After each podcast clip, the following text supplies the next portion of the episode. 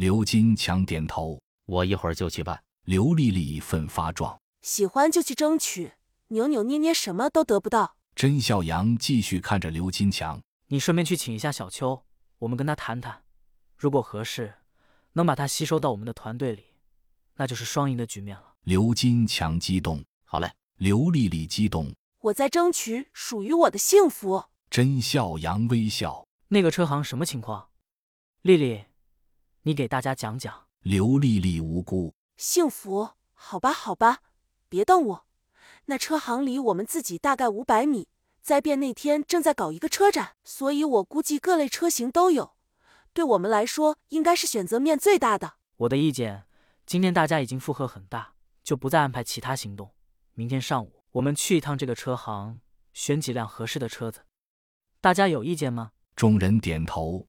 帐篷帘呼啦一声裂开了，刘金强打头，跟着进来一个二十七八岁的姑娘，个子不算太高，一百六十五左右，但人苗条，出落的也齐整，半长的头发，小脸盘，大眼睛扑闪扑闪，好像会说话。进了帐篷，对着刘丽丽甜甜的笑着，叫了声姐。然后对每个人点了点头，才在刘丽丽左手边坐下。一坐定，就拿眼神盯着甄小阳，看得甄小阳都觉得发毛了。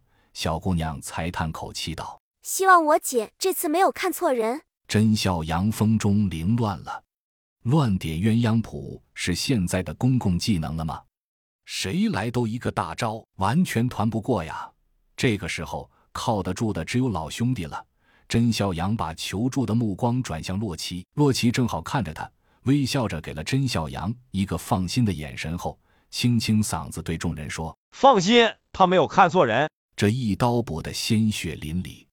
甄小阳终于发现，一味妥协只能被动挨打，所以他立即决定改变政策，走逃遁路线。这样吧，你们谈，我去看看周围的情况，顺便收集些物资。说罢，提着弓箭，在众人的注目礼中迅速闪人了。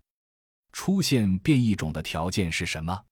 基因突变还是病毒累积的量变引起质变？普通的丧失速度、灵活性也有所增加，是因为病毒适应了躯体吗？正在看着楼下丧尸出神，忽然感觉有人靠近，回头一看，是一对双胞胎兄弟，身高都在一百七十五左右，短头发，很精干。走路既快又稳，走到甄小阳两米处，停住了脚步。这是个安全的距离。甄小阳心想：看来这兄弟俩是有分寸的人，悄悄放下了按在刀柄上的手。